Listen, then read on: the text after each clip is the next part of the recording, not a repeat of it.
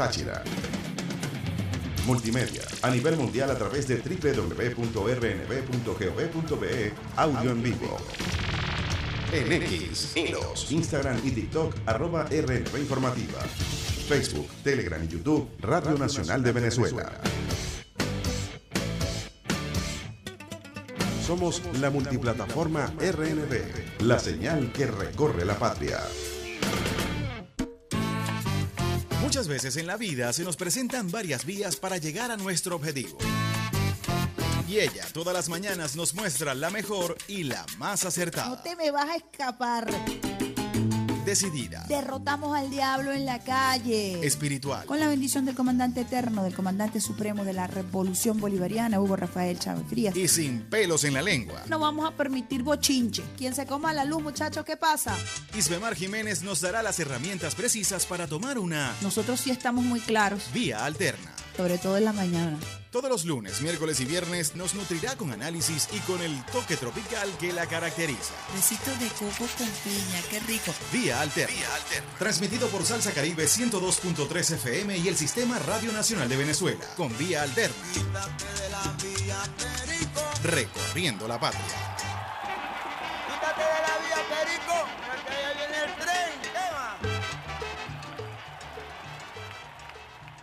Muy, muy buenos días, usuarios y usuarias del Sistema Radio Nacional de Venezuela. Hoy es miércoles 20 de septiembre del año 2023. Arrancamos esta, la mejor vía de todas tus mañanas, con el pulpo Alexander Brazón en la consola, preparando cafecito a esta hora, cafecito directamente desde Río Caribe para el mundo, con una sardinita asada, una arepita asada y un poquito de aguacate. Estamos en temporada de aguacate, los mejores aguacates del mundo. En estos días probé aguacate maracucho y de verdad, o bueno, zuliano.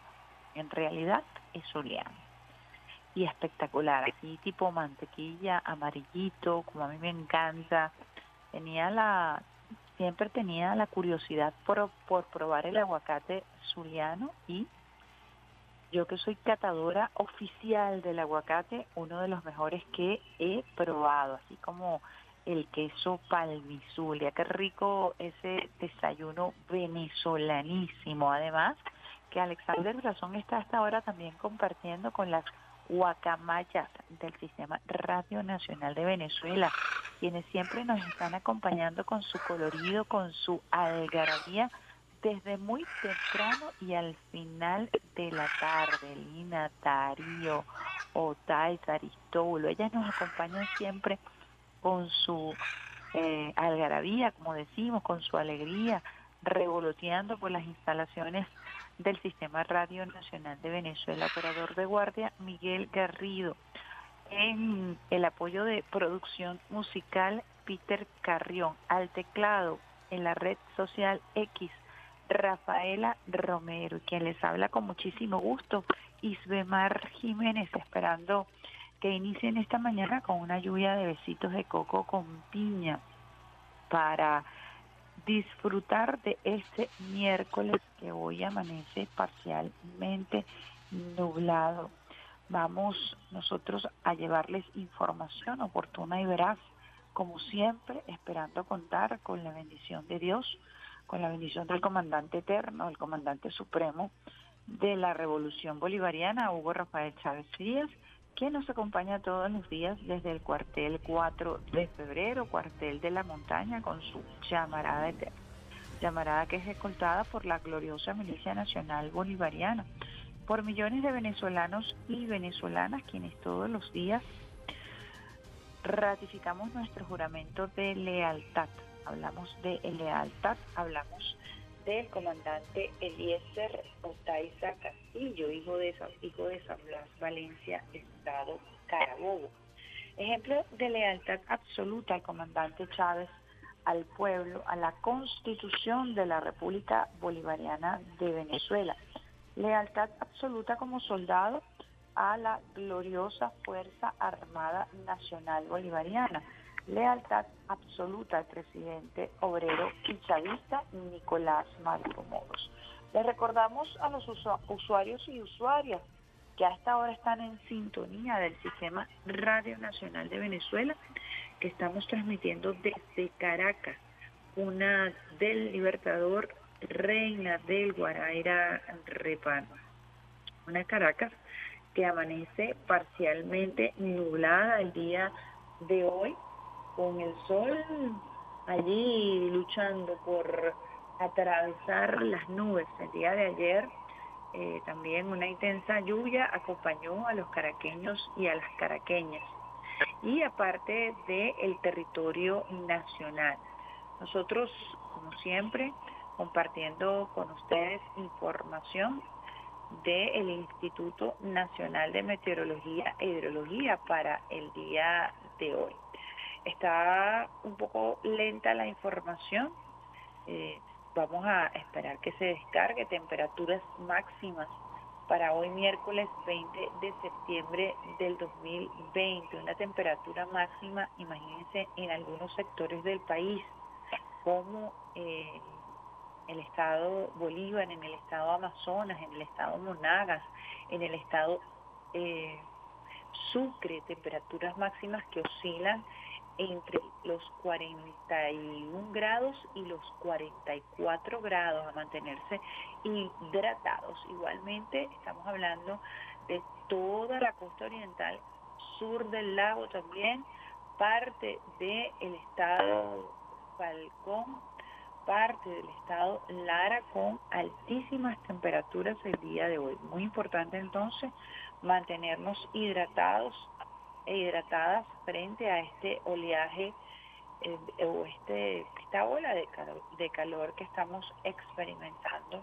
los venezolanos y las venezolanas. Tenemos también como parte del pronóstico las ondas tropicales.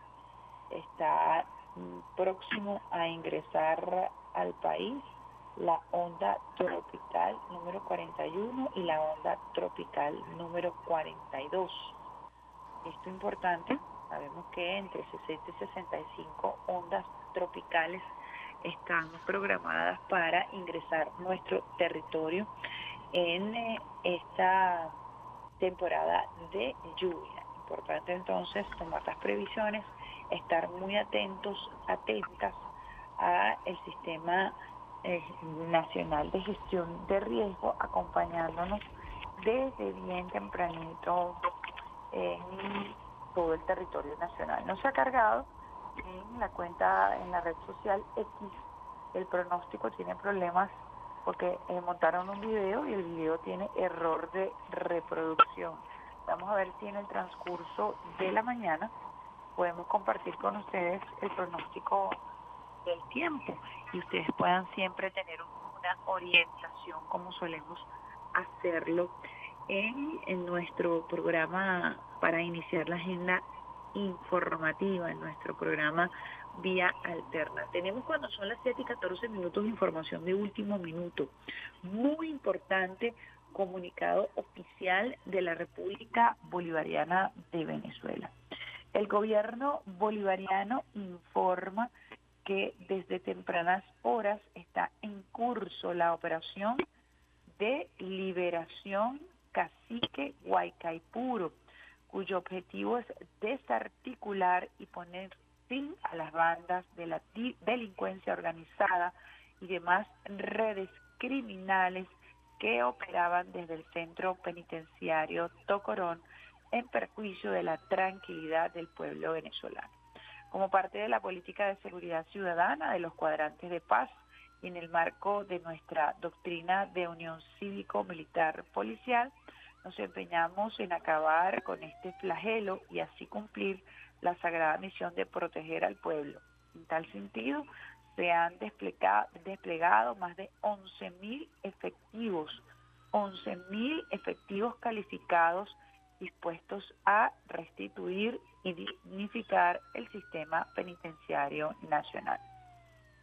El Ministerio del Poder Popular para Relaciones Interiores, Justicia y Paz el Ministerio del Poder Popular para el Servicio Penitenciario y la Fuerza Armada Nacional Bolivariana hacen un enorme esfuerzo junto con la Fiscalía General de la República para garantizar el éxito de esta necesaria operación. Finalmente, el gobierno bolivariano hace un llamado a todo el pueblo para apoyar estas y otras iniciativas del Estado puestas en marcha para proteger el derecho a la paz de la familia venezolana. Caracas, 20 de septiembre del año 2023. Estamos además trabajando desde el Ministerio del Poder Popular para la Comunicación e Información la etiqueta Liberación de Tocorón. Liberación de Tocorón es la etiqueta que nos estará acompañando a través de la red social X el día de hoy. Así que muy atentos y atentas al Ministerio Público, al Ministerio de Interior y Justicia y Paz, con detalles a propósito de esta importantísima operación de liberación. Es una estocada final a todas estas mafias terribles que intentaron incluso apoderarse de grandes extensiones de territorio. Estamos hablando de bandas como el Picure, bandas eh, que estaban lideradas por el Coqui y que causaron, por mencionar dos, terror en la población. Así que está en pleno desarrollo, está en curso esta operación eh, denominada Operación Liberación Cacique Huaycaipuro, con más de 11.000 efectivos calificados y dispuestos a restituir y dignificar el sistema penitenciario nacional, además de garantizar la paz ciudadana. Ha sido un clamor del pueblo y esperamos entonces que este pueblo, que nosotros acompañemos a las autoridades, al Ministerio Público, a el Ministerio de Relaciones, de Relaciones Interiores, Justicia y Paz y al Ministerio del Poder Popular para el Servicio Penitenciario en esta importante operación de liberación Huaycaipuro.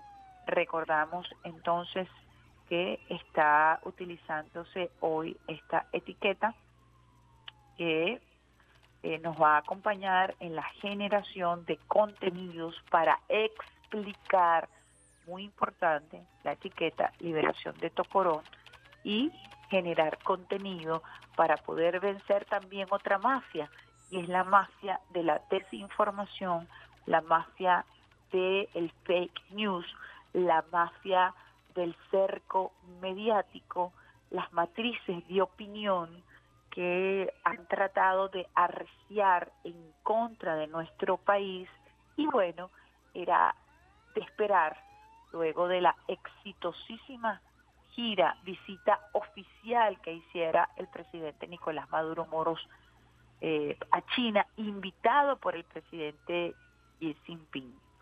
Eh, el éxito de esta gira ha sido rotundo con acuerdos concretos estamos hablando de 31 acuerdos, estamos hablando de siete subcomisiones que estarán, por supuesto, eh, materializándose día a día el contacto de provincias chinas directamente vinculados a áreas específicas de desarrollo con zonas económicas especiales, zonas económicas que están en Carabobo, en La Guaira, en Anzuategui y en Monagas. Y así lo explicó de manera muy detallada el presidente Nicolás Maduro Moros el pasado lunes en su programa con Maduro Más. Estas acciones contundentes del gobierno bolivariano para romper con el bloqueo, para romper con las medidas coercitivas unilaterales, con un aliado estratégico a toda prueba y en todo tiempo. Así calificó el presidente Xi Jinping las relaciones bilaterales entre Venezuela y China a todo tiempo, bajo cualquier condición. Y evidentemente la canalla mediática procede a tratar de distorsionar la realidad imponer otras más otras visiones y otras matrices de opinión. Hoy estaremos acompañando este accionar del gobierno bolivariano, del Ministerio de Interior, Justicia y Paz, del Ministerio del Poder Popular para Asuntos Penitenciarios, del Ministerio Público, para garantizar todos los procedimientos y actuar como siempre ha actuado el gobierno bolivariano en el marco de la Constitución, en el marco de la ley. Estemos muy atentos y atentas a la información que se va a estar desarrollando en las próximas horas, muy atentos a la información oportuna y veraz que también estaremos difundiendo a través del sistema bolivariano de comunicación e información. Muy atentos a nuestra capacidad de despliegue, muy atentos a nuestra capacidad de comunicar frente a situaciones eh, que ameritan enfrentar, por supuesto, las campañas mediáticas y, por supuesto, toda la guerra de comunicación que sobre nuestro país siempre se despliega frente a acciones contundentes. Hoy tenemos una programación musical muy especialísima. Eh, vamos a iniciar con un soft rock de bandas como Metallica, que se han caracterizado por marcar la pauta en este género musical. Y lo hacemos con Nothing Else Matters. No importa otra cosa. Esto es un clásico de Metallica. Arrancamos con esto, la mejor vía de todas tus mañanas, vía alterna.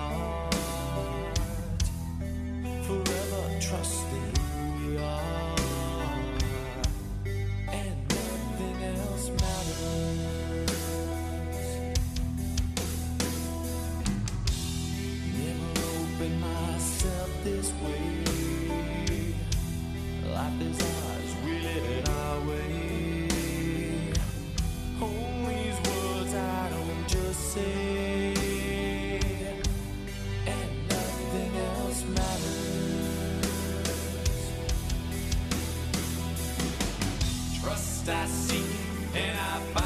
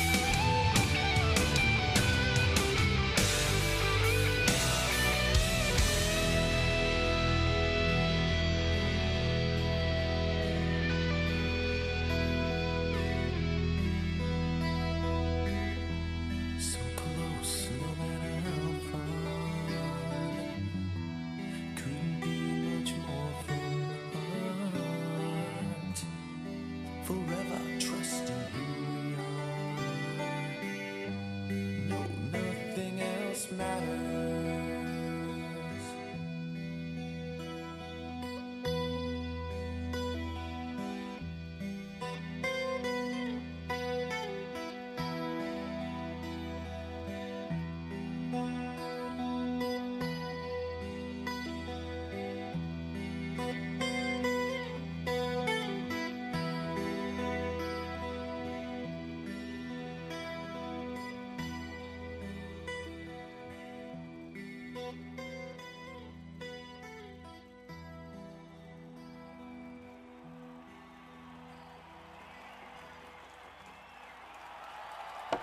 Estás escuchando la mejor vía de tus mañanas.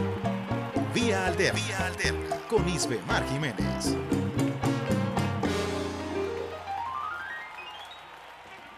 Quítate de la vía, Perico, que allá viene el tren. ¿Qué va?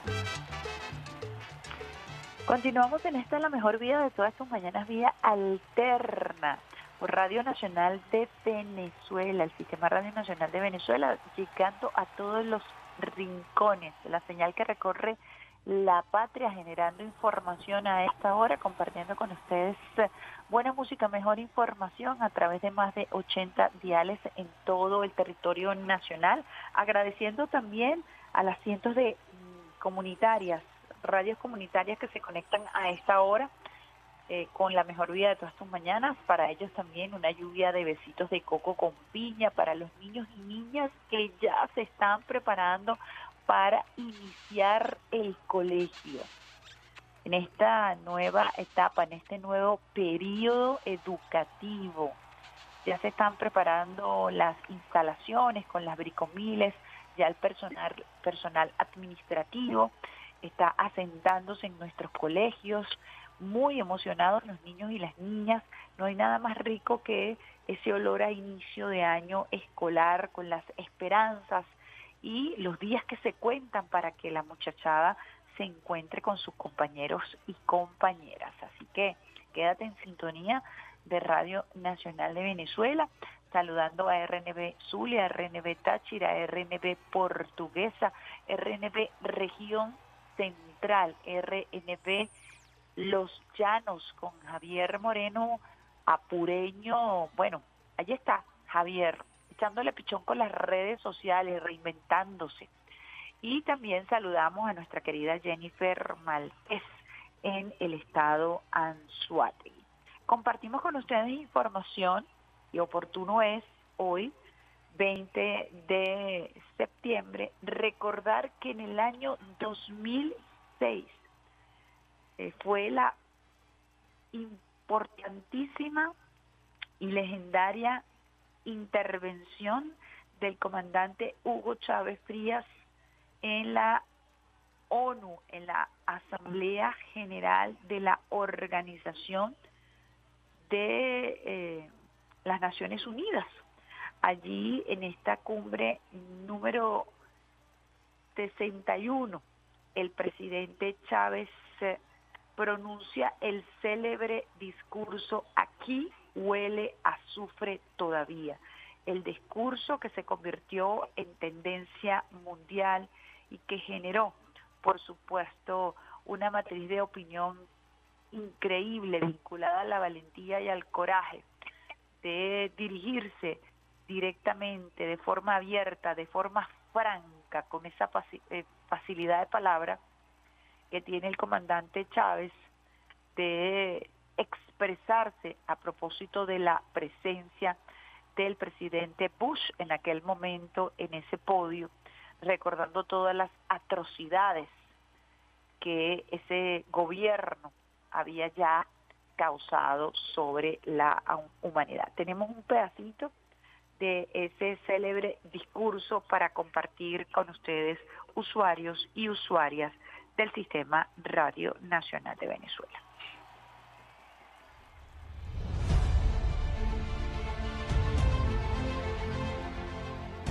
Ayer estuvo el diablo aquí.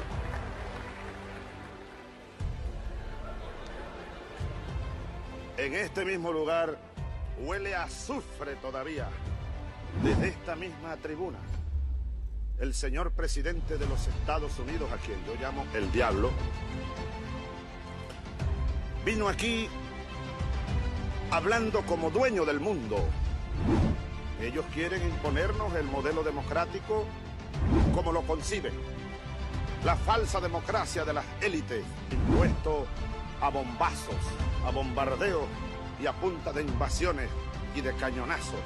Vaya que democracia. Está haciendo desesperados esfuerzos por consolidar su sistema hegemónico de dominación. Nosotros no podemos permitir que eso ocurra.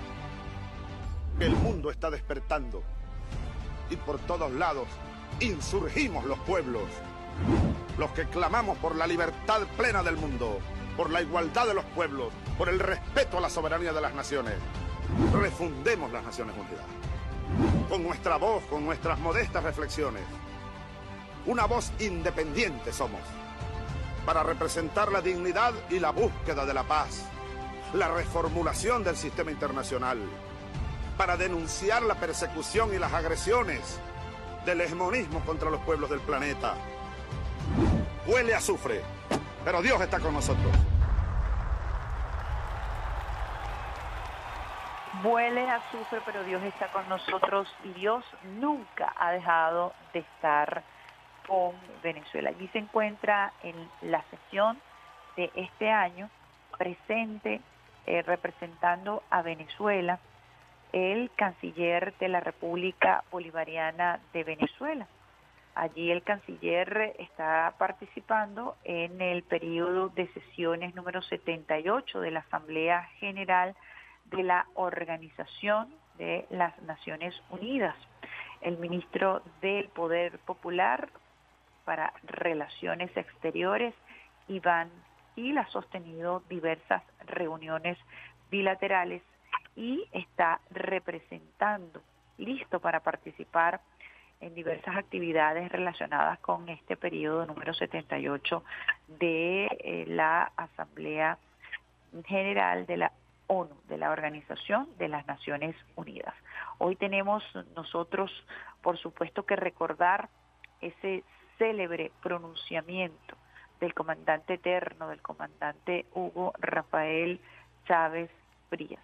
Allí el canciller Iván Gil ha sostenido relaciones, por ejemplo, con el canciller de Palestina, Riyad al-Maliki, eh, quien también está presente, muy importante la presencia de Palestina en esta sesión eh, de la Organización de las Naciones Unidas, entendiendo que ha buscado eh, desconocerse el gentilicio y la territorialidad, el Estado-Nación palestino. Venezuela y Sierra Leona también se reencontraron en eh, la Organización de las Naciones Unidas, con estableciendo, por supuesto, o, o fortaleciendo los lazos de amistad. También Iván Gil se reunió o intercambió saludo con su homólogo iraní en este periodo de sesiones. Importante como la diplomacia de paz cada vez toma mucho más fuerza, mucho más contundencia para construir ese mundo multipolar del cual el comandante Chávez eh, era fiel creyente, ejecutor y además verbalizó constantemente, ejecutó políticas como por supuesto el fortalecimiento eh, de nuestro relacionamiento con China, con Rusia como parte de esta estrategia que hoy rinde sus frutos, como lo dijera el presidente Nicolás Maduro Moros en su reciente visita al gigante asiático. Son las 7 y 37 minutos, nosotros vamos a ir a una pausita musical.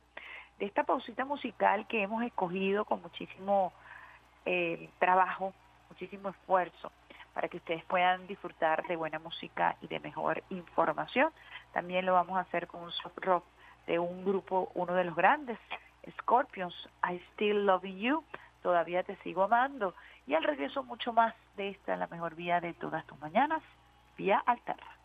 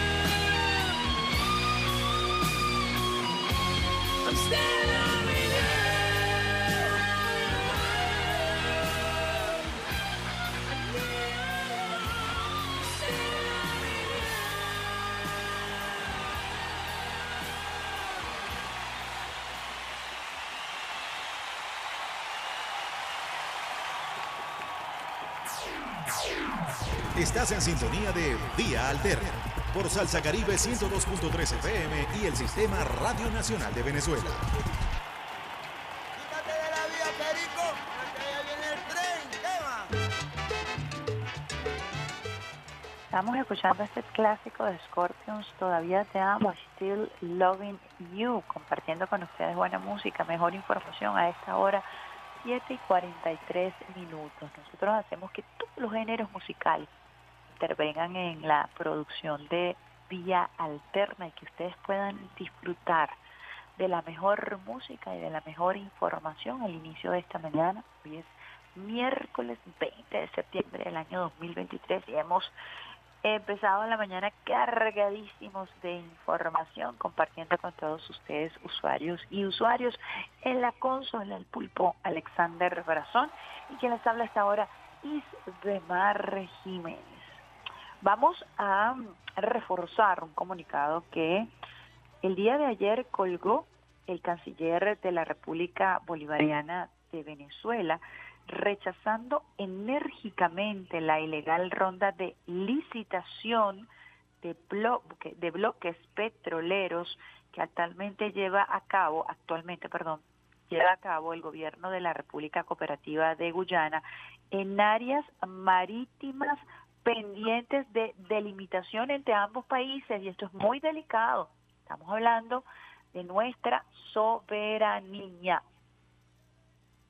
Y luego, eh, por supuesto, la vicepresidenta Delcy Rodríguez eh, repostea esta información indicando a través de su cuenta en la red social X, Venezuela rechaza la voracidad ilimitada de Guyana que desconoce los derechos soberanos de Venezuela y favorece intereses transnacionales que alientan conflictos.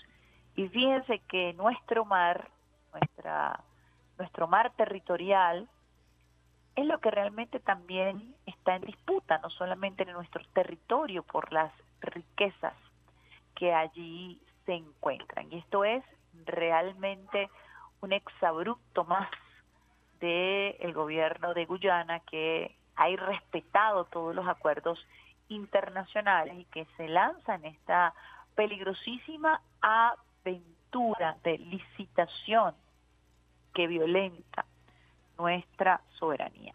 A continuación, para ponerlos al tanto, quienes no manejan la información del comunicado que se emitió el día de ayer, lo compartimos con ustedes, usuarios y usuarias del Sistema Radio Nacional de Venezuela.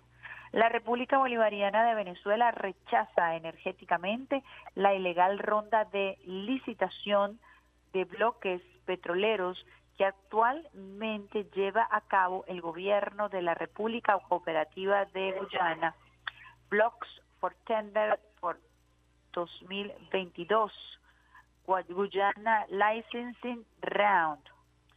El round es el- la ronda de licitaciones en, eh, conocida como Blocks for Tender para el año 2022, ya que la misma pretende disponer de áreas marítimas pendientes de delimitación entre ambos países.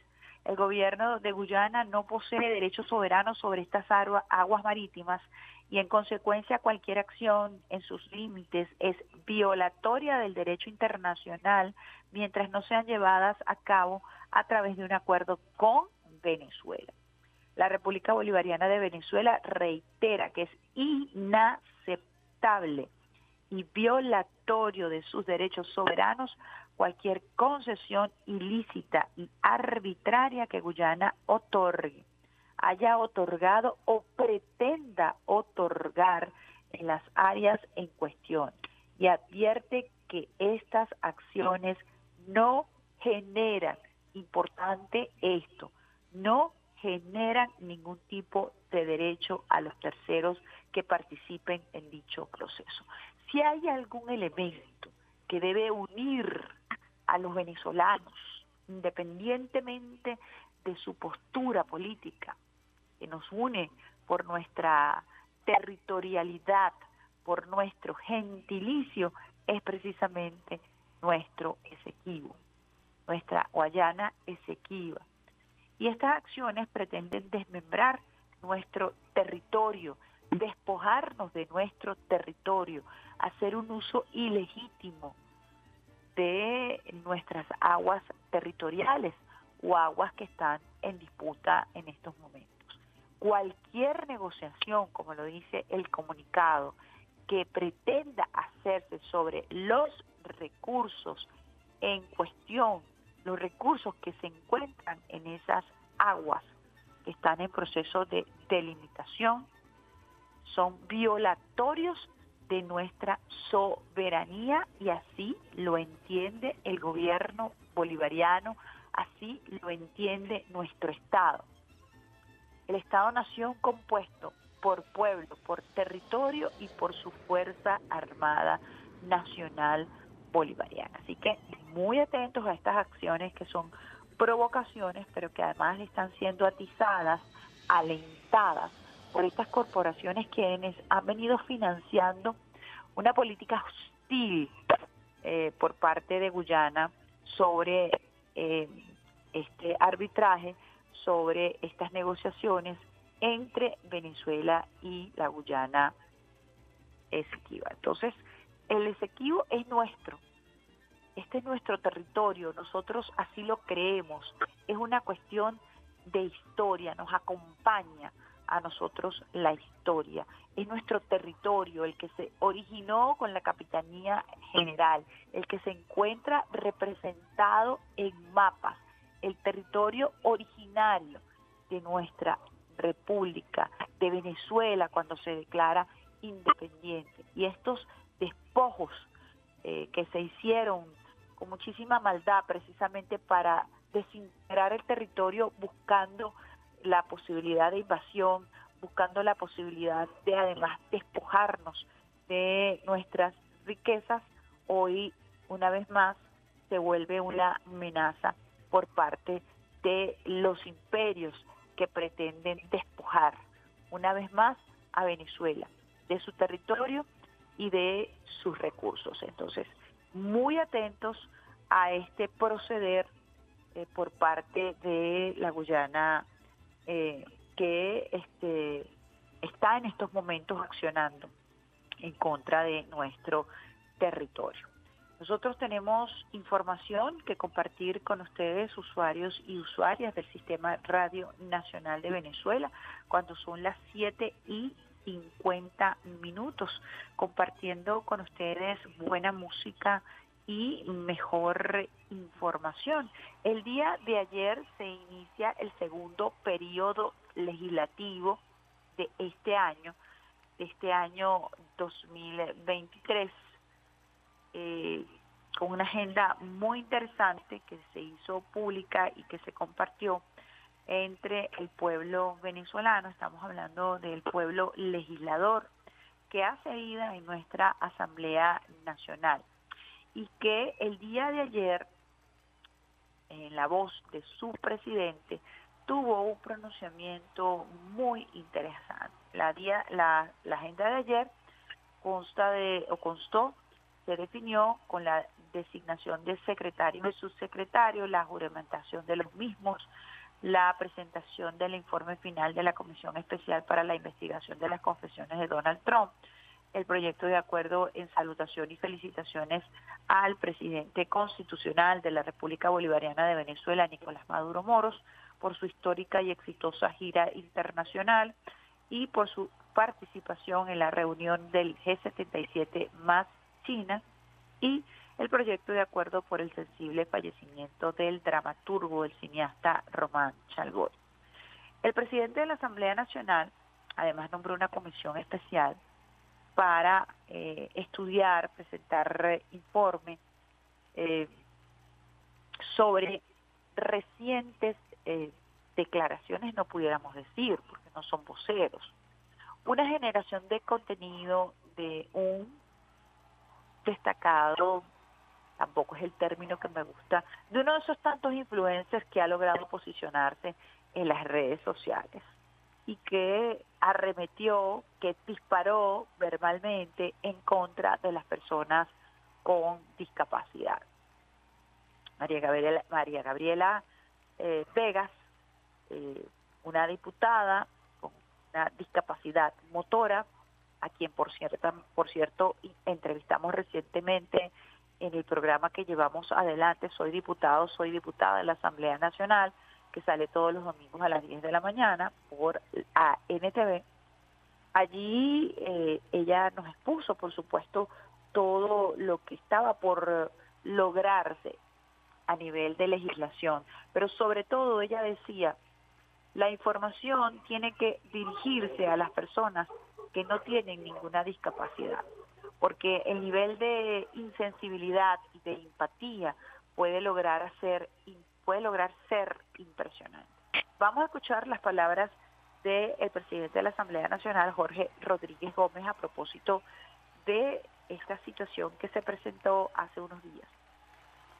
Yo voy a aprovechar la oportunidad que proporcionan las valientes palabras de nuestra querida diputada María Gabriela Vega, no solamente para expresar nuestro profundo repudio por lo que se ha convertido en una especie de costumbre y de buscar la manera de obtener a cualquier costa los beneficios que una supuesta fama proporciona. Y generalmente es a costa de seres humanos, a costa de niñas, de niños, de abuelos, de abuelas, de personas con algún tipo de discapacidad porque creen que eso es gracioso. También vi los intentos de disculpas que no hacen más que profundizar en la suciedad del alma de esas personas, porque dicen, no, yo tengo unas fundaciones y como, tienes unas fundaciones, te puedes burlar de ellas.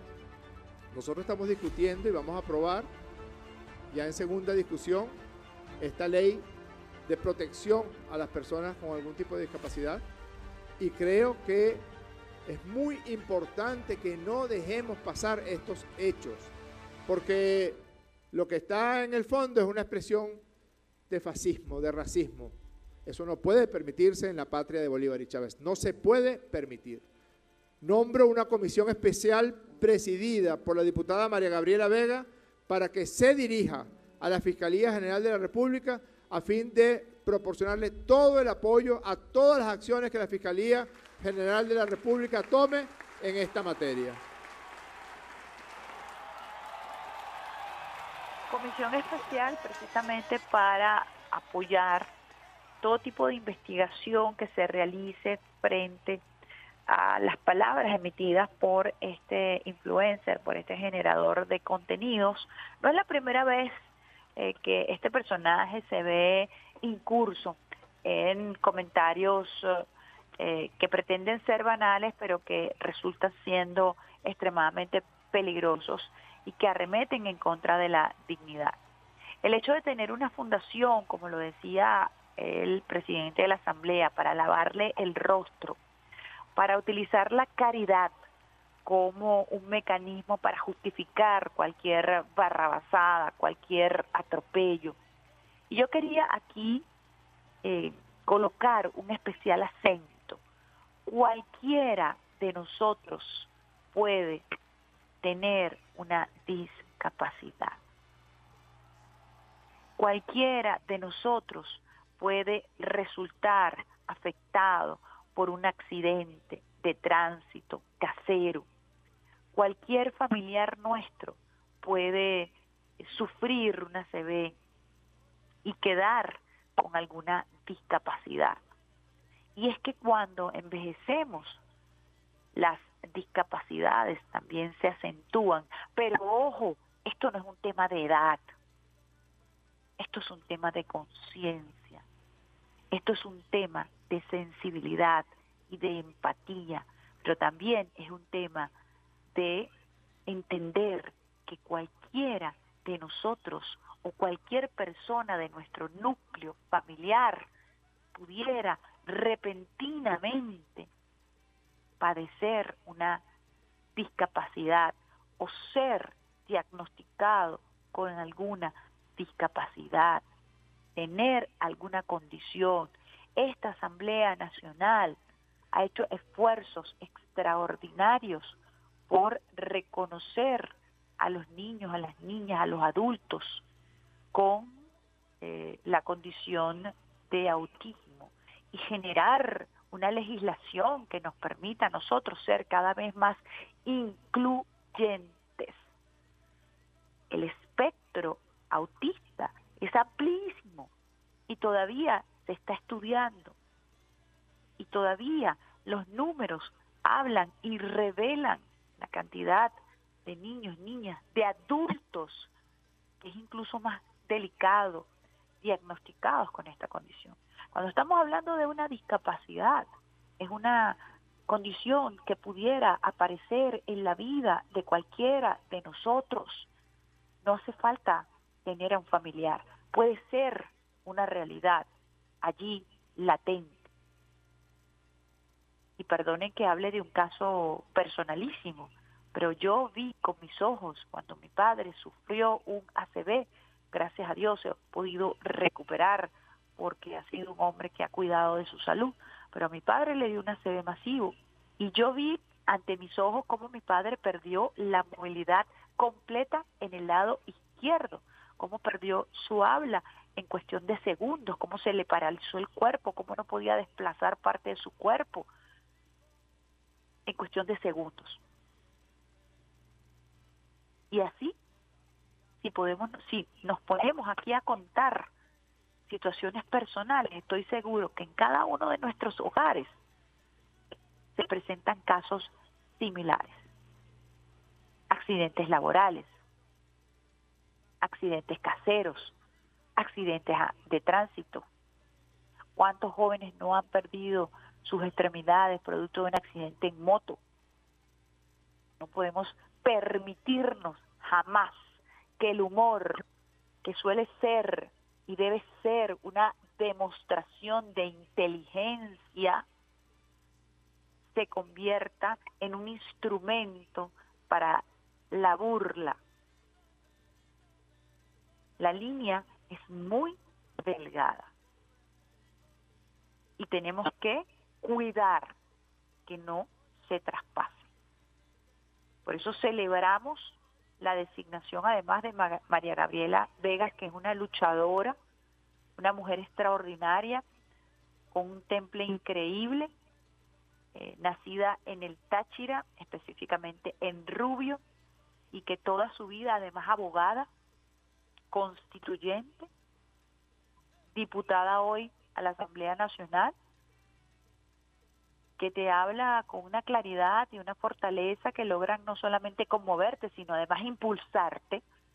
Celebramos que María Gabriela Vegas esté al frente de esta comisión especial que ha sido nombrada, designada por el presidente del Poder Legislativo, el diputado Jorge Rodríguez, quien, por cierto, también para hablar de detalles, eh, estuvo asistiendo a el pasado periodo legislativo con una afectación producto de una intervención quirúrgica y el presidente de la Asamblea Nacional llegó en silla de ruedas sin ningún complejo al Parlamento venezolano y luego en muleta. Hizo un exhorto también a que se generaran las condiciones para que las personas con alguna discapacidad pudieran acceder de manera más cómoda más fácil al hemiciclo, a las instalaciones del Poder Legislativo, a las instalaciones de la Asamblea Nacional. Y sin ningún temor se apareció allí frente a los venezolanos, trabajando, echándole un camión, echándole pichón, cumpliendo con la agenda legislativa, a pesar de esa condición eh, no permanente eh, que es producto precisamente de una intervención quirúrgica. Así que no nos equivoquemos no podemos dejar pasar, y por supuesto, ese tema de lavar la cara con la fundación y la caridad y tal y cual, es precisamente para lavar la cara de estos exabruptos y de este fascismo y este racismo que a veces trata de imponerse de manera irresponsable a través de la generación de contenido. Quien genera contenido, así no sea periodista, debe siempre tener presente la ética. La ética es el azimut de cualquier persona que tenga el poder de llegar a través de cualquier medio de comunicación, y así lo son las redes sociales, al pueblo. Así que si usted genera contenido, no crea que por generar contenido tiene el derecho de ofender, de limitar, de, de atacar. Incluso no, no, no se sienta usted con el derecho de falsear la información, tergiversar la información, porque eso, al final del día, siempre va a ser repudiado y rechazado. Además, la mentira tiene cortas partes, eh, patas cortas, perdón. Patas cortas. La mentira tiene patas cortas. Y así como hay quienes están tratando de generar fake news, están tratando de posicionar mentiras, habemos quienes trabajamos desde la ética para derrumbarlas, para demolerlas. Es nuestro trabajo cotidiano. Como hormiguitas trabajamos para demoler la mentira, para demoler los ataques mediáticos, para reconocer las debilidades y trabajar en función del mejoramiento de condiciones para seguir haciendo de la revolución un cambio acelerado y un cambio acelerado tiene que llevarnos siempre por el camino de la humanidad, de la sensibilidad, de la empatía, del colectivo. Si en algún momento nos equivocamos, corregir, pero ese es el espíritu real de quienes tenemos la responsabilidad, de quienes estamos detrás de un micrófono, detrás de una computadora, detrás de la generación de contenido en cualquier red social. Eso no se discute ni se discutirá nunca. Eso no es objeto de negociación, imposible. La verdad no se negocia, la sensibilidad no se negocia, la empatía no se negocia, la lucha en contra del fascismo no se negocia, la lucha en contra del fake news no se negocia. Y quienes tenemos la responsabilidad, esto es, de quienes comunican a través de medios, redes y paredes, tenemos que tener esa claridad. Tenemos que tener esa responsabilidad, ese sentido de corresponsabilidad y por supuesto tenemos que tener sentido ético, ético moral. No podíamos dejar de mencionar la designación oportuna por parte del presidente de la Asamblea Nacional de esta comisión especial al frente de una aguerrida, corajuda mujer como María Gabriela Vegas. Vamos a una pausa musical a las 8 y 5 minutos. Alexander Brazón, que nos traes por allí a esta hora? Nosotros, como siempre, nos fajamos. Miren, el contenido que más discutimos, eh, que nos lleva eh, quizás muchísimo tiempo a la hora de producir este programa, es precisamente el tema musical, porque nos esforzamos un poquito para que ustedes puedan tener buena música y mejor información. En esta oportunidad lo vamos a hacer con un temazo, un temazo que no tiene edad, que además se ha ido posicionando fuertemente en las redes sociales que impulsan plataformas musicales. Y lo vamos a hacer, disfrútenlo, de verdad que sí, con Nina Simón, Feeling Good, para que arranques esta mañana sintiéndote bien y para que ningún, ningún contenido perturbador logre empañar tu mañana. Birds flying high, you know how I feel. Sun in the sky, you know how I feel. Breeze drifting on by, you know how I feel. It's a new dawn, it's a new day. It's a new life for me, yeah. It's a new dawn, it's a new day.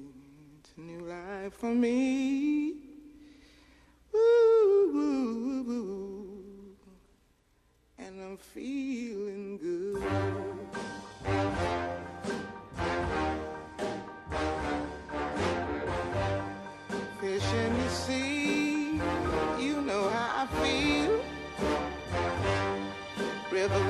Free.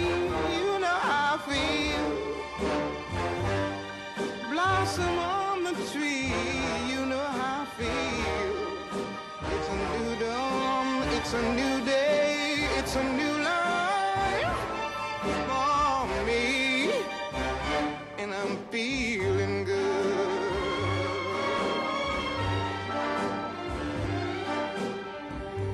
Dragonfly out in the sun, you know what I mean, don't you know? Butterflies all having fun, you know what I mean. Sleep in peace when day is done, that's what I mean. And this old world is a new world and a bold world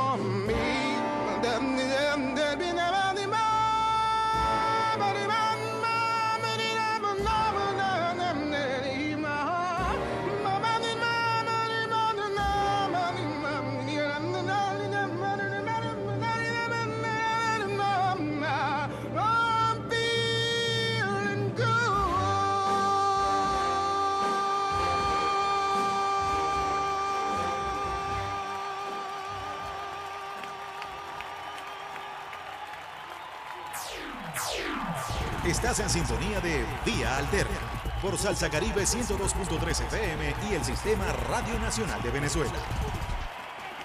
Quítate de la vía, Perico, que allá viene el tren.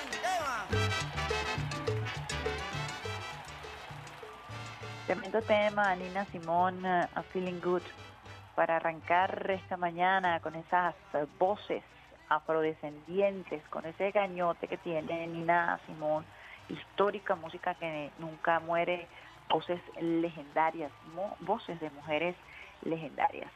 Y cuando son las 8 y 10 minutos tenemos una sorpresa para ustedes usuarios y usuarias del Sistema Radio Nacional de Venezuela, de esa Venezuela en positivo, de esa Venezuela que no se rinde, de esa Venezuela profunda que viene trabajando desde la ciencia, desde la tecnología, para aportar y para convertir a nuestro país en punta de lanza de todo lo que tiene que ver con el desarrollo científico.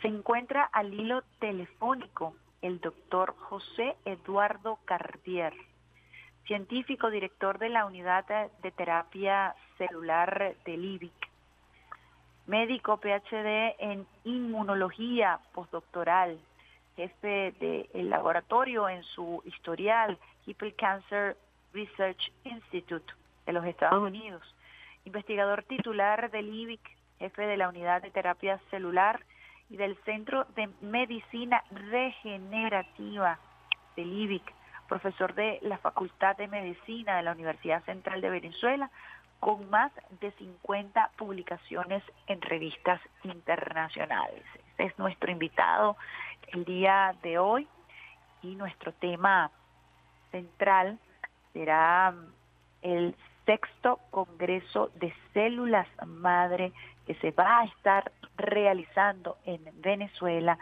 en noviembre del año 2023. Es un honor, es un honor doctor José Eduardo Cardier, contar con su presencia aquí en Radio Nacional de Venezuela en nuestro programa Vía Alter. Buenos días, Itemar. Eh, muy agradecido nuevamente por esa oportunidad que nos das de estar en tu programa y con toda esa gran audiencia y bueno, eh, que nos permite difundir, como tú dices, las noticias positivas de nuestro país que hay que darlas. Hace poco oía la, la eh, parte de tu programa en la parte final que hablabas de la ética del contenido. Sí, eso es importante en lo que vamos a hablar es importante en todo. La responsabilidad de los que difunden información, no sea periodista, médico, el que sea, pero tiene que saber que hay una ética, ¿no? Y ese es un tema importante que inclusive vamos a tocar en el sexto congreso de células madre. Usted ha venido desarrollando eh, con un gran equipo de trabajo, hay que decirlo así, desde el IBIC, ha venido liderando todo lo que tiene que ver con las células madres en esta unidad de terapia celular y desde el Centro de Medicina Regenerativa. En algún momento aquí hemos hablado acerca de todo el trabajo que se viene realizando. Me gustaría recapitular porque estas dos unidades unidades eh, que se destacan por ser de las mejores de América Latina y de las mejores del mundo. Yo quisiera compartir con los usuarios y usuarias que hasta ahora nos eh, sintonizan eh, parte de ese trabajo extraordinario que realizan científicos, médicos venezolanos en nuestro país en una materia tan especializada. Sí, eh, es un gran grupo integrado por especialistas del más alto nivel mundial que arrancamos nuestro trabajo luego de que obtuvimos financiamiento de parte del Ministerio de Ciencia y Tecnología por ahí por los 2007. Iniciamos nuestros trabajos en el 2010 haciendo eh, ensayos eh, en, en, animalitos para regenerar eh, huesos fundamentalmente en ese momento, basados en los conocimientos que teníamos la experticia que teníamos, que tenemos en la posibilidad de tener esas células madre que son las células que son capaces de generar muchos hijos diferentes, digámoslo así, ¿no? Las células de la piel, del corazón, del cerebro, eso es una célula madre. La posibilidad de tenerlas en un laboratorio, cultivarlas y generar las células que uno quiere. En el 2010, luego de haber hecho lo que se llama las pruebas preclínicas, que incluyen un frasquito, un animal de experimentación y evidencias que se tenían en otras partes, decidimos, cumpliendo con todas las eh, la parte bioética que se exige para cuando se hace investigaciones en seres humanos, eh, iniciamos con dos pacientes que iban a ser amputados, un señor de 83 años y luego un niño de 8 años, eh, que, que no tenían su hueso unido, eso se llama pseudoartrosis. Al no tener su hueso unido y tantas operaciones lo iban a amputar y ahí pusimos células de ellos mismos que habíamos generado eh, sus células de hueso y lo hicimos en el hospital universitario. De ahí en adelante, bueno, el camino este ha sido largo y corto, duro, pero también con una gran satisfacción porque nos fueron nos fuimos involucrando luego en regeneración de piel en pacientes quemados, fundamentalmente niños que tenían quemaduras severas que no habían podido ser eh, curadas por, por las, los procedimientos que, que se usan eh, todavía y colocamos eso en eh, esos niños y se regeneró la piel. Posteriormente fuimos hacia el área de odontología regenerativa, donde hemos hecho unos grandes avances en crear hueso en la mandíbula en la enfermedad periodontal que si no se no se regenera, se cae el diente. Y también los primeros en el mundo en regenerar eh, pulpa dental, eso que la gente llama el nervio, que cuando le sacan, eh, dicen ya no, ya no tengo sensibilidad porque le sacaron el nervio.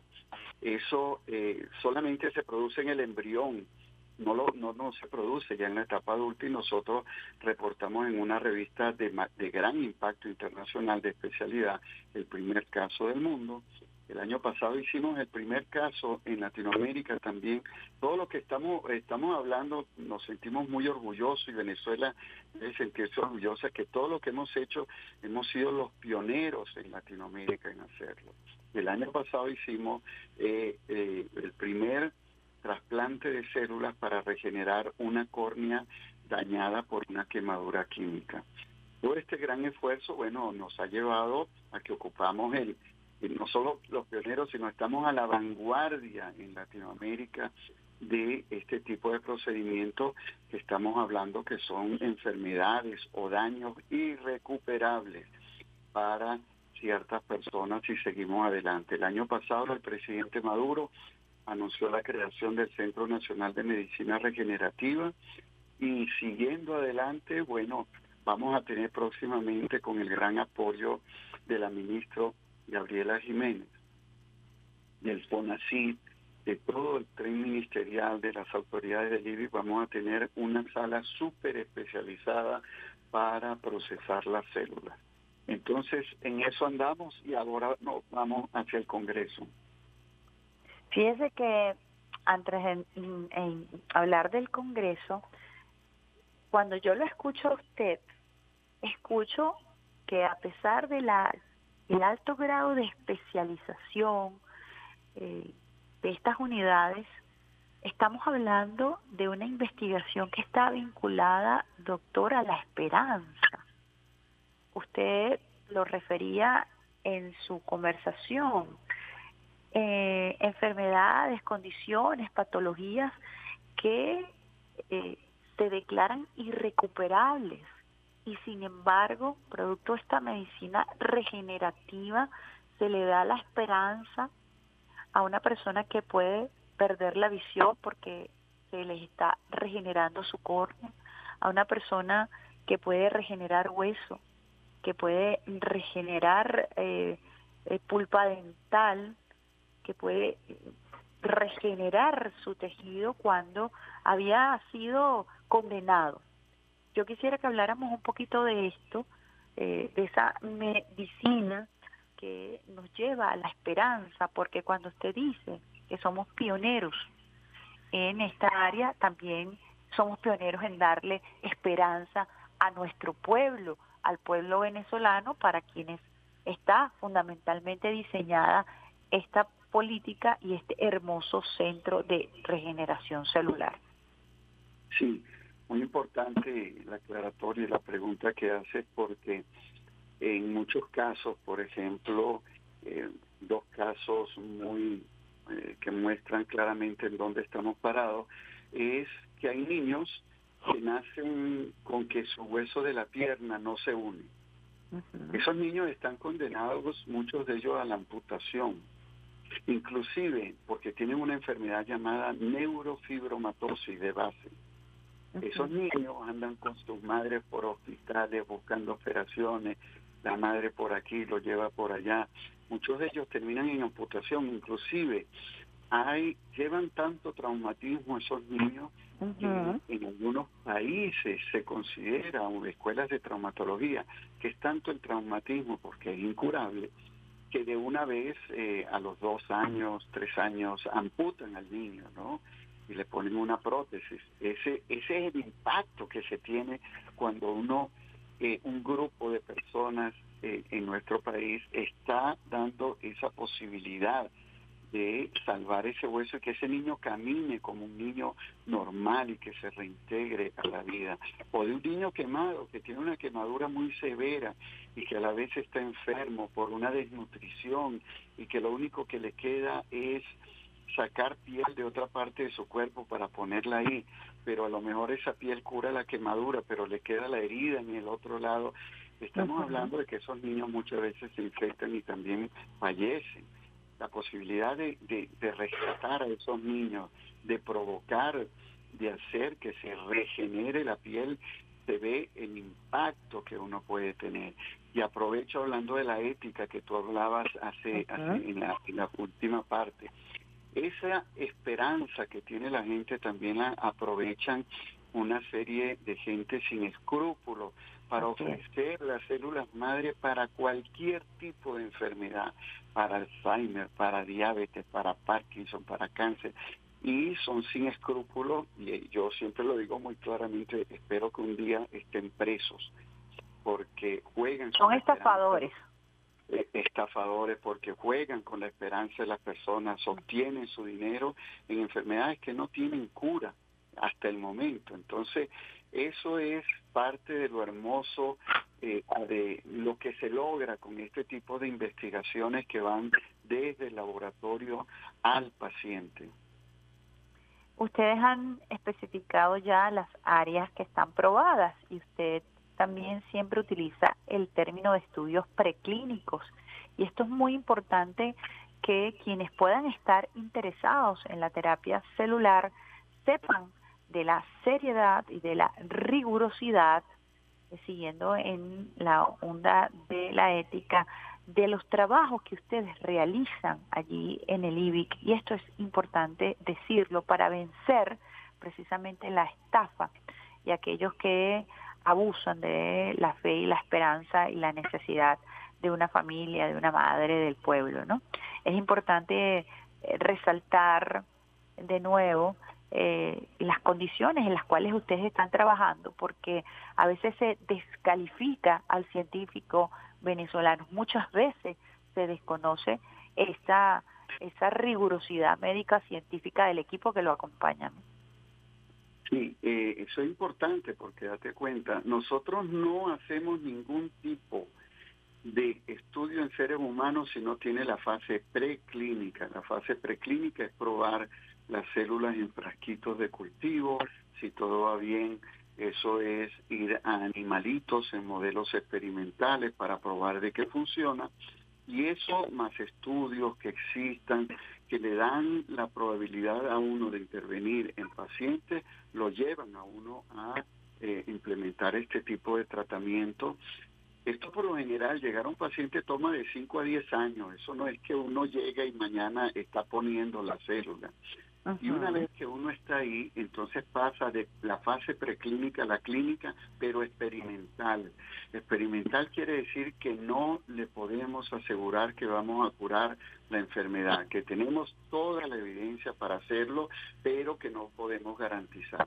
Por lo cual, al ser experimental, tiene que ser aprobado por comisiones de bioética, que son equipos multidisciplinarios que aprueban o no el ese protocolo y tiene que tener lo que se llama el consentimiento informado que el paciente autorice. Una vez que se tiene esto, entonces se inicia si el paciente eh, entra de lo que se llama los criterios para incluirlo, los criterios de inclusión, porque no todos los pacientes entran, ¿no? Y si entra, entonces va a una parte experimental que es gratuita, debe ser gratuita porque es experimental, el paciente no puede pagar nada. Y eso nosotros lo hemos hecho en los hospitales públicos, ya estamos a la vanguardia en Yaracuy, con el Hospital Pediátrico y Central de Yaracuy, estamos haciendo todo esto que hemos conversado y no se paga ni medio. ¿Por qué? Bueno, porque hay un gran aporte del gobierno a través del Ministerio de Ciencia y Tecnología, hay un gran aporte de, de, la parte de la gobernación en todo lo que tiene que ver eh, la asistencia hospitalaria. De tal manera que si alguien nos está oyendo y ha pagado por cualquier situación con células madre, eh, lo han estafado. Entonces, eso es importante que las personas lo sepan. Hasta ahora, nosotros esperamos el próximo año poder escalar a la consideración de que entre dentro de los tratamientos y ya deje de ser experimental y eso lo vamos a hacer en el área odontológica que es donde más pacientes hemos hecho.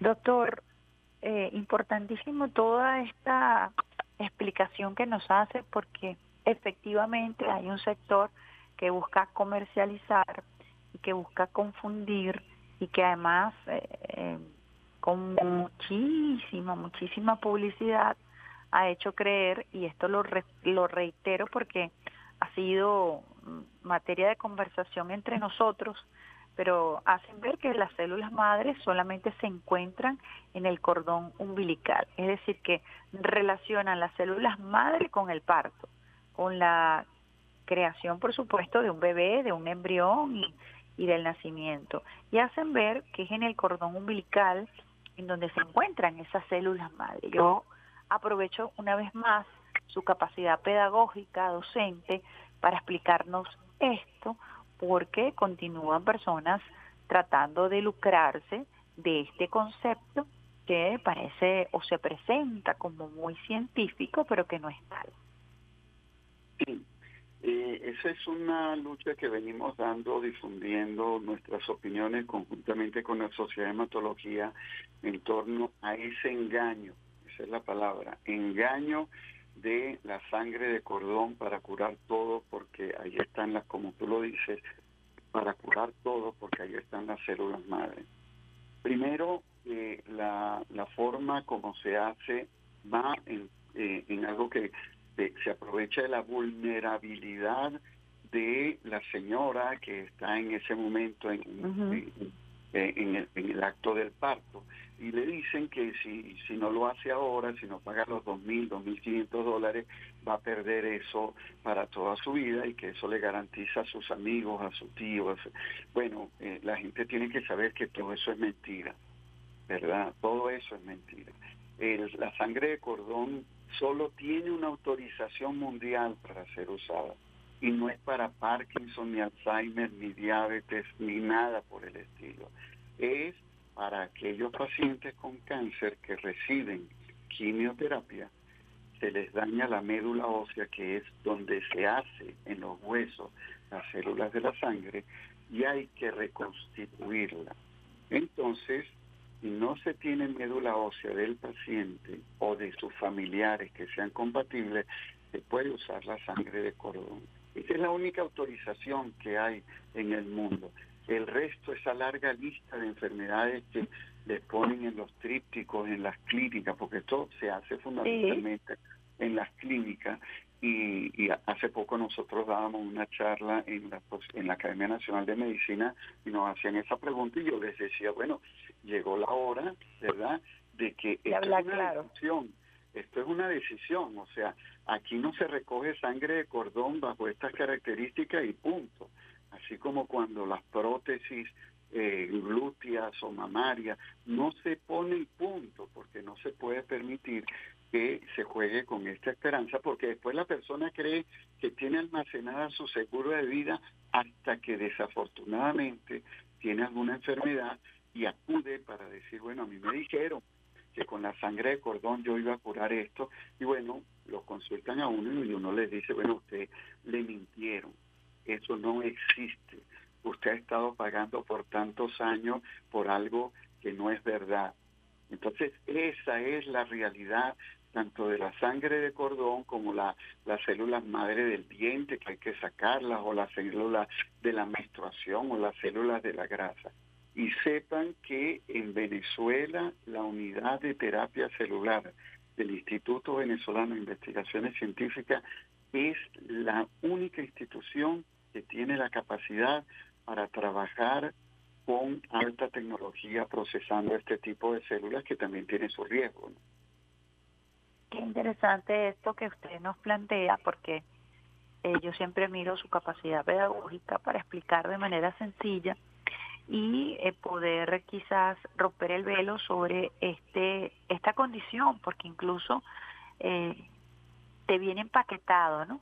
Te viene el presupuesto del parto y por Sí. supuesto se le agrega este plus presuntamente eh, que condiciona precisamente a la madre que se encuentra en vulnerabilidad y que siempre el padre, la madre, la familia van a apostar a tener en su mano la posibilidad de prevenir alguna enfermedad de su bebé o de algún familiar. Entonces, la condición, como usted lo decía, de vulnerabilidad es extrema y eh, considero que sí, debemos hacer más para aclarar. Y creo que parte de este esfuerzo es el Congreso que se va a estar realizando eh, sobre células madre, la regeneración celular. Háblenos un poco de esta iniciativa y efectivamente cuándo se realizará en el país. Sí, este es el sexto congreso, lo hacemos cada dos años, sexto congreso venezolano de células madre, basado en toda nuestra experiencia desde prácticamente el inicio de nuestras actividades, decidimos difundir lo que hacíamos, cómo va en el mundo los avances, y vamos al sexto congreso venezolano de células madre, es el más importante en Venezuela y uno de los más importantes eh, en Latinoamérica. Y es muy importante porque también el 90% de las personas que dictan charlas son venezolanas y venezolanos. para mucho orgullo de, de nuestro país. Eso va a ser del 6, 6, 7, 8 de noviembre. Eh, en el INE. vamos a tener, el Congreso no tiene ningún costo, vamos a tener una parte presencial, que son unas 200 personas, a las cuales les pedimos que envíen un resumen curricular y se eh, toma la decisión de quién eh, eh, eh, se va para la parte presencial y si no a través de la parte virtual puede tener acceso y lo vamos a divulgar a través de nuestras redes, ¿verdad? Vamos a, estamos difundiendo cómo vamos a difundir esa ese ese ese punto, ¿no? Entonces, de tal manera que es el congreso más importante, este es un congreso que no tiene ningún costo gracias a que CONACIT, que es el ente de financiamiento del Ministerio de Ciencia y Tecnología, ha apoyado la realización de este congreso conjuntamente con eh, este, el- las autoridades del IBIC, trabajadores del IBIC. Vamos a tener un gran congreso, eh, eh, eh, en- ¿Tiene en- alguno de los temas que se van a tocar, algunos nombres que siempre es eh, interesante eh, para generar la expectativa sobre este congreso que es referencia eh, a nivel latinoamericano? Sí, nosotros vamos a tener eh, diferentes temas, ¿no? Primero vamos, eh, seguramente vamos a tener la oportunidad de, eh, la- en, en la apertura de tener a la ministra Gabriela Jiménez eh, eh, y las autoridades del IBI. Luego vamos a entrar a la parte del concepto y cómo se trabaja con células madre, porque es importante, mucha gente habla Claro. de células madre, células madre, y nadie sabe lo que inclusive colegas médicos muchas veces caen en esto, ¿no? Y luego vamos a entrar en todo lo que es la parte del trabajo en el laboratorio y posteriormente ya en temas importantes como son, lo llamamos regeneración del sistema osteomuscular, que es hueso y cartílago de rodilla en personas jóvenes, lo de cartílago de rodilla. Vamos a tener regeneración de piel desde la parte de las células madre de piel, como también lo que es tratamientos en quemados y en úlceras tratamiento a nivel corneal, de regeneración de córnea en pacientes que se han eh, eh, quemado, todo lo que tiene que ver con el transporte de estas células para otros sitios, porque se pueden imaginar que nosotros llevamos esas células a Yaracuy, cómo las transportamos. el traslado. Sí, el traslado, una parte importantísima donde estamos a la vanguardia a nivel mundial y a nivel latinoamericano, que es odontología regenerativa. Vamos a tener nuestros especialistas hablando en la parte de endodoncia, periodoncia, cirugía maxilofacial. Y posteriormente tendremos temas de bioética, temas de regulación y temas de gran impacto como son hacer órganos en el laboratorio, pequeños órganos, microórganos, hacer edición génica, que es corregir un ADN, corregir una un cambio que tenemos en la información de nuestras células y por eso tenemos enfermedades, la posibilidad de corregir eso en el laboratorio y ponerlo en el paciente. Y un tema muy importante que tiene que ver con tratamientos de cáncer, con eh, células que se saca de la sangre del paciente, es ahí se obtienen linfocitos, esos linfocitos se procesan en el laboratorio para volverlos a poner y que solo ataquen al tumor. Esas células hoy en día, cuando eso salió en Europa y costaba 600 mil dólares cada tratamiento, hoy anda por los 40, 70 mil dólares nosotros esperamos tener esa tecnología acá en uno o dos años.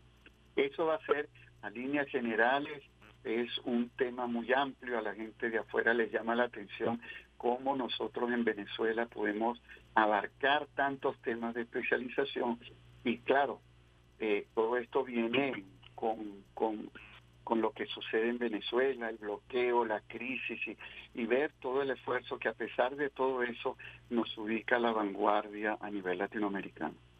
Usted me podría entonces contestar a través de vía alterna cómo lo hemos logrado. Medularmente hablando, ¿qué ha caracterizado a este grupo de científicos eh, que, por ejemplo, usted, uno ve su currículum y usted se formó eh, parte de su formación fuera del país. Ahora, ¿cómo esos científicos que tienen una amplia trayectoria, algunos eh, formados en el exterior, apuestan a Venezuela. ¿Cómo hemos logrado estar a la vanguardia? Este, yo siempre digo que lo más importante es tener las personas capacitadas y el compromiso, no el dinero, el compromiso. Porque podemos tener el dinero y si no hay un compromiso con un país, con, con una institución, con una población, no vamos a lograr nada. Eso ha sido parte de la historia nuestra en, Venezuela, ¿no? Creer que con solo con el dinero lo podemos hacer y eso nosotros lo hemos hecho. Yo me siento muy orgulloso del grupo que tenemos porque aún en pandemia nosotros estábamos realizando esto.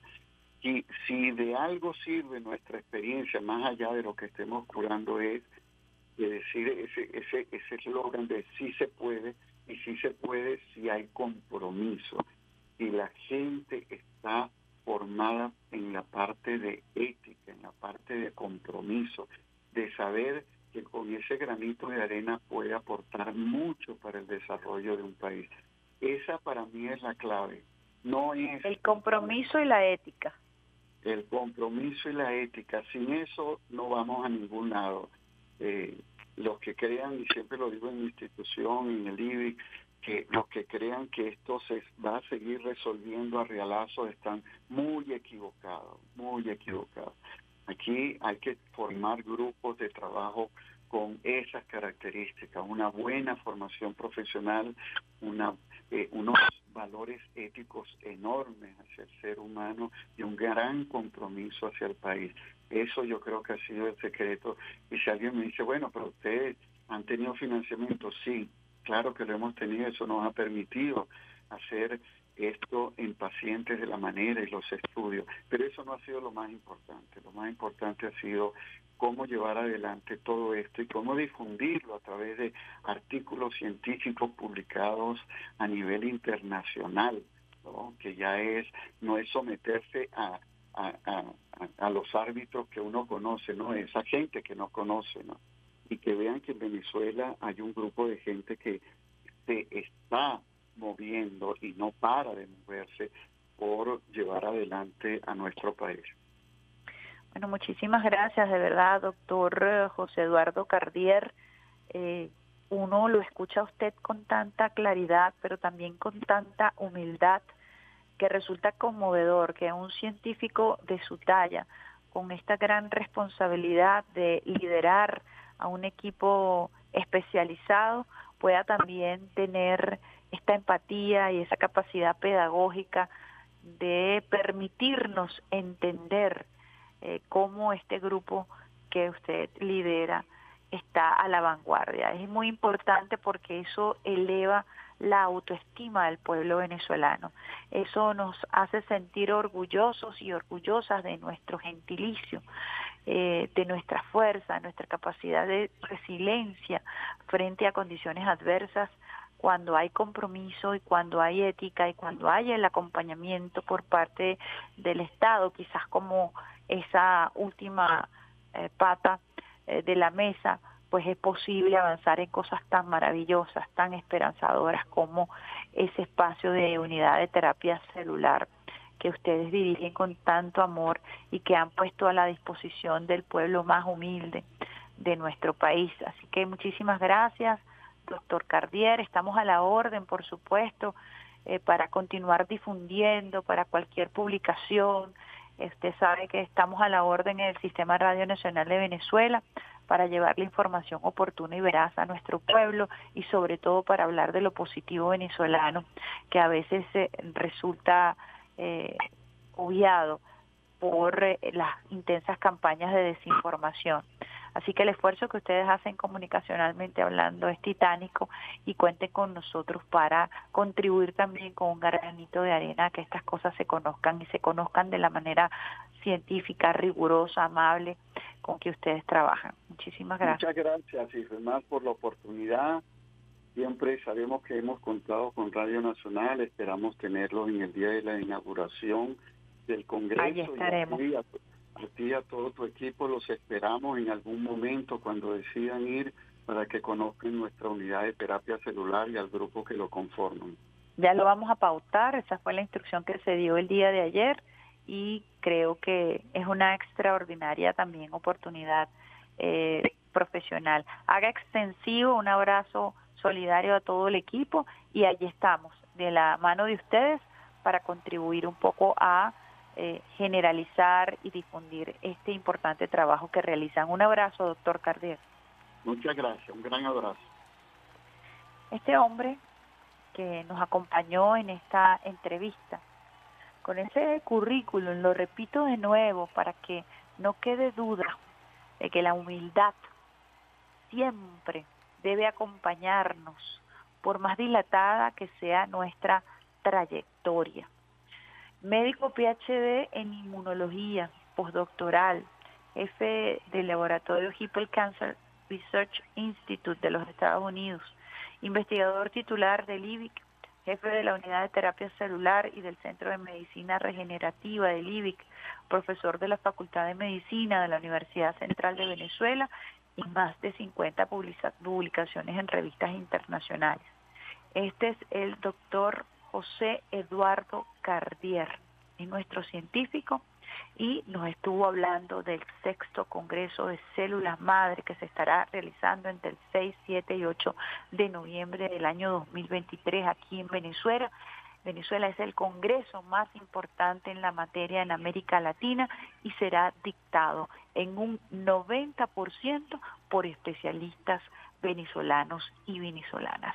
Creo que para sentirnos orgullosos, para que esta mañana sea resplandeciente, para que nuestro corazón de venezolanos y de venezolanos esté hinchado de orgullo, de orgullo patrio y que nos permita a nosotros avanzar en medio de estas medidas coercitivas unilaterales, en medio de tanta presión que ha recibido nuestro pueblo, allí están médicos, científicos, especialistas, liderando el laboratorio de medicina regenerativa más importante de América Latina, con resultados preclínicos, con resultados clínicos corroborados y presentados en publicaciones internacionales que avalan y que le dan la rigurosidad necesaria para calificarnos aquí, al IBIC, a Venezuela, a nuestra unidad como la más importante de América Latina. Vamos con una pausita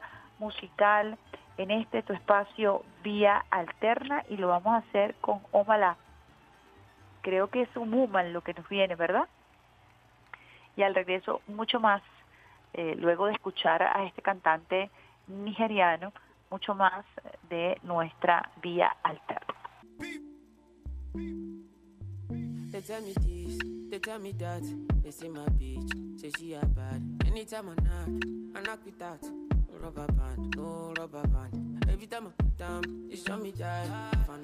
Out, she got my back.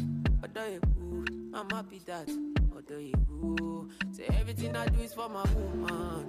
Uh-huh. Anything I talk, where you talk, I go do, man. Uh-huh.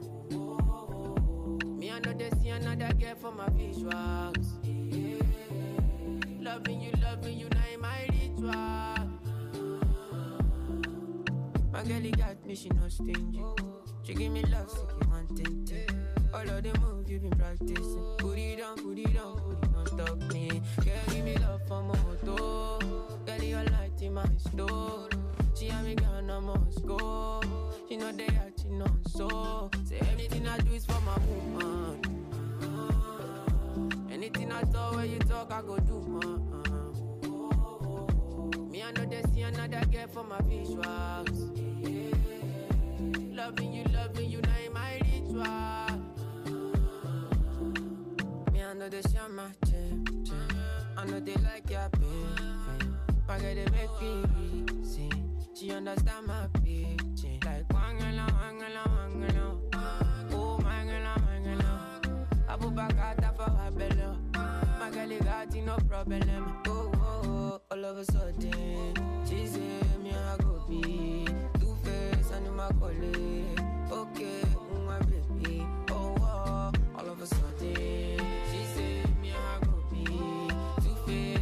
calling. Okay, who raise me. Say anything I do is for my woman. Uh-huh. Anything I talk when you talk, I go do man. Me I know they see another girl for my visuals. Loving you, loving you, now in my ritual. Oh, me go.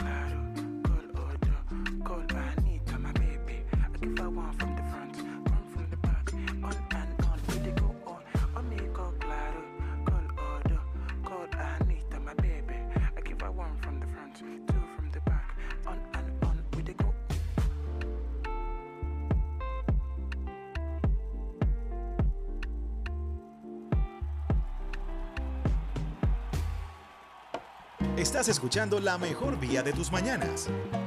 Vía Alterna. Vía Alterna. Con Isbe Mar Jiménez.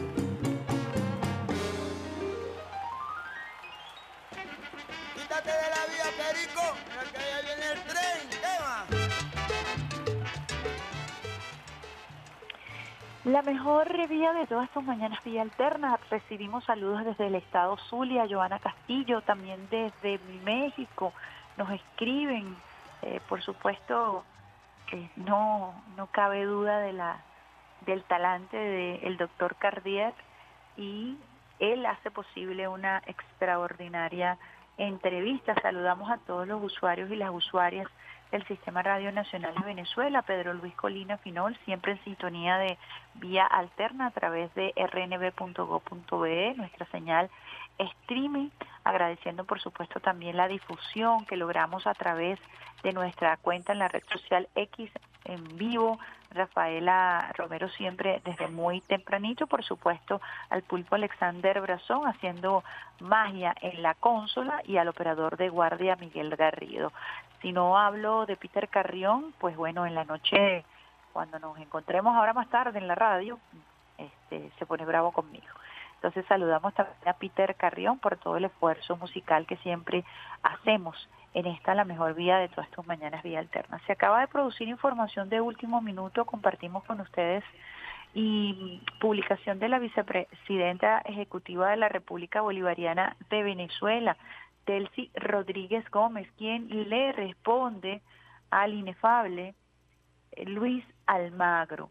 Luis Almagro, voy a compartir con ustedes aquí eh, la publicación, vamos a traducirlo porque lo colocó en inglés, a propósito del comunicado que leímos eh, que se hizo el día de ayer, que se difundió el día de ayer, Venezuela rechazando esta ronda de negociación que Guyana pretende hacer sobre los recursos que se encuentran en aguas territoriales que están en disputa, el señor Almagro dice lo siguiente, por metido, de verdad que realmente este personaje nefasto busca notoriedad y siempre lo hace a través de sus agra- agravios en contra de Venezuela.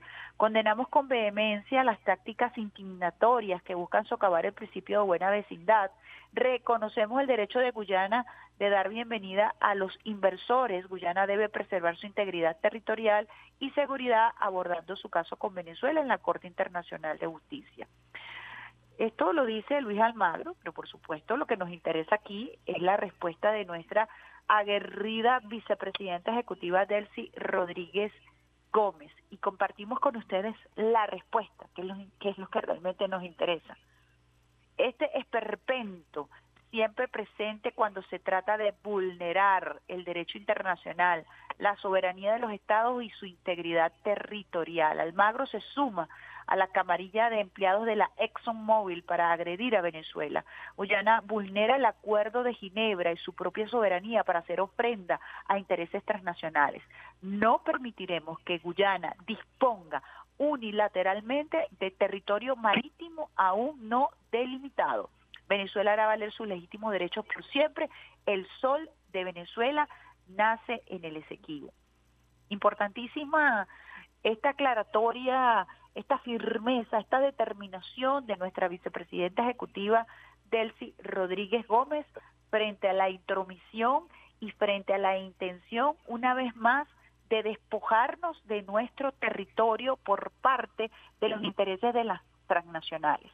Y, por supuesto, se ven los rostros de los tarifados que responden a estas grandes corporaciones explotadoras de petróleo, que son quienes financian este cabildeo en contra de la República Bolivariana de Venezuela, garantizando sus intereses y buscando despojar a nuestro territorio, desmembrar nuestro territorio. Les decía que si hay algo que nos mantiene firmes a los venezolanos y las venezolanas es la integridad de nuestro territorio. El sol de Venezuela nace por el Esequibo y allí se queda esa frase legendaria como parte de nuestra integración y nuestra convicción de cuáles son las coordenadas que definen nuestro territorio, respetando siempre eh, todo lo que ha sido el derecho internacional. Nos hemos caracterizado, el presidente Chávez, el presidente Nicolás Maduro Moro se ha caracterizado por la diplomacia de paz. No vienen ahora estos personajes o no van a venir estos personajes a tratar de colocarnos como los malos de la película, como quienes estamos despojando. No, no somos nosotros los malos de la película. Nosotros, nosotros, nosotros no somos quienes eh, despojamos, intervenimos y agredimos a nuestras naciones vecinas. Se han utilizado naciones vecinas para tratar de invadir, para tratar de asesinar al presidente, para tratar de desmembrar el Estado-nación. Y eso lo tenemos claro por el desarrollo de los acontecimientos en los últimos años, sobre todo a partir del 2013, 2014 hasta la fecha. El Esequibo es nuestro y estamos allí dispuestos a defender con nuestra vida nuestra integridad territorial. Hablando de ratas, hablando de Almagro, ya para cerrar, antes que se suscitara este comentario gris, triste y tarifado de Almagro, teníamos un video y nos parece pertinente relacionar una cosa con la otra.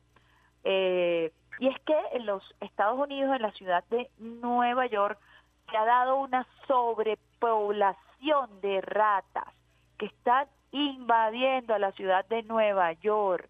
Y hemos visto eh, videos a través de las redes sociales que nos narran esta situación tan comprometedora y tan desagradable que están viviendo los neoyorquinos por una sobrepoblación de ratas. En algún momento se habló incluso de una sobrepoblación de cocodrilos en las aguas servidas, que son muy famosas y muy populares, unas aguas subterráneas inmensísimas que hay en la ciudad de Nueva York y que siguen la ruta de lo que se conoce como el subway o el tren subterráneo. Vamos a compartir con ustedes un audio del el medio Argentina, página argentino, página 12, a propósito de esta invasión de ratas. ¿Vieron lo que está pasando en Nueva York? Una invasión de ratas en la Gran Manzana. Según la leyenda, en esta ciudad de 8,5 millones de habitantes hay más ratas que personas. Las autoridades ya recurrieron a veneno, píldoras anticonceptivas, perros, hielo seco, nieve carbónica, trampas pegajosas, ahogarlas en alcohol y todo tipo de técnicas para acabar con ellas y nada de eso sirvió. El problema estaría relacionado con la recolección de basura y las grandes cantidades de bolsas de residuos que se ven a diario por toda la ciudad, lo que habría aumentado la población de ratas en un 50% en estos últimos años. En abril, el alcalde de la ciudad, Eric Adams, presentó la primera zarina para combatir a los roedores. La situación es tal que un guía turístico empezó a hacer un tour de ratas comparadas en las zonas más afectadas, que incluía un reto viral donde la gente tenía que esquivar a las ratas. ¿Qué opinan?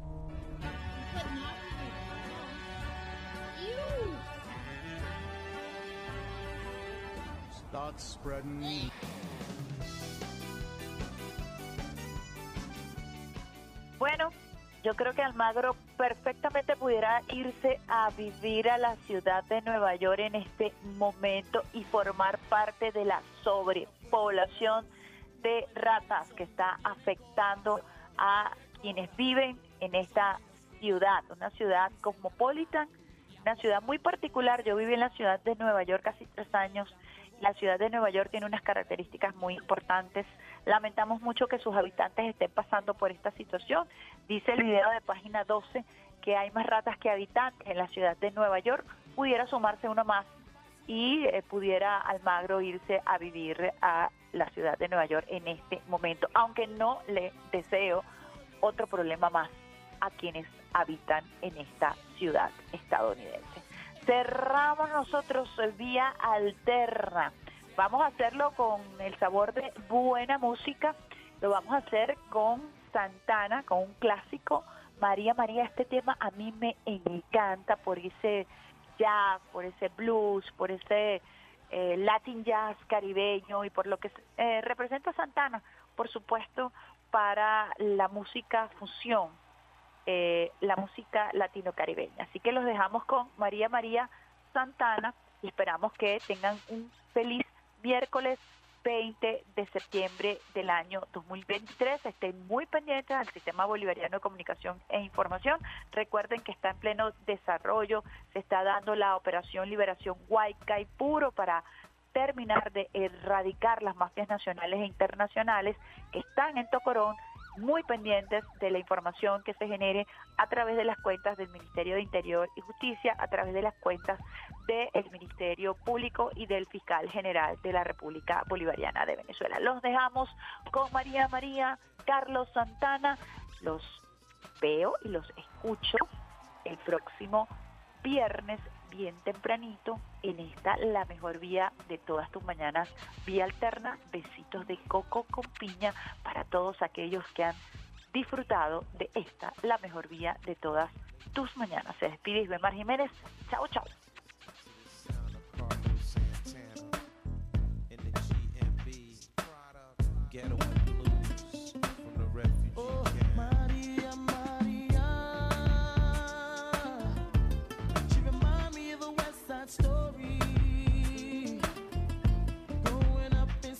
Spanish Harlem.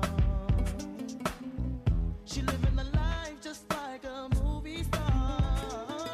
Oh, Maria. She fell in love in East LA. To the sounds of the guitar, yeah, yeah. Played by Carlos Santana.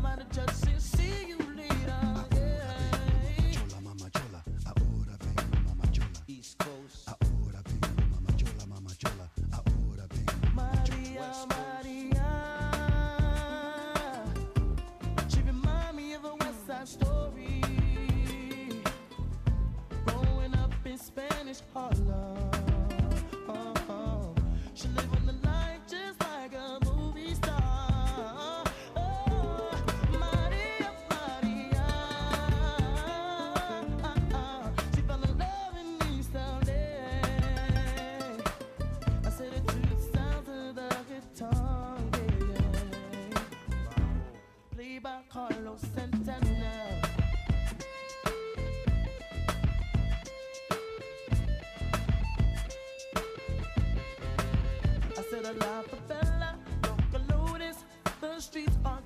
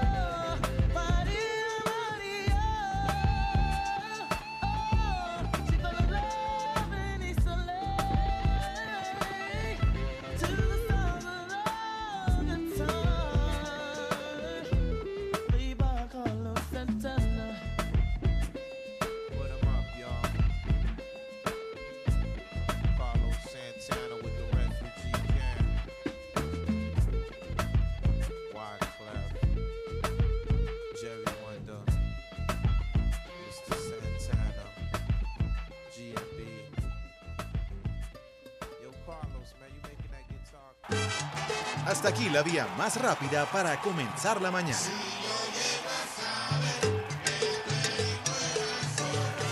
Esto fue Vía Alterna.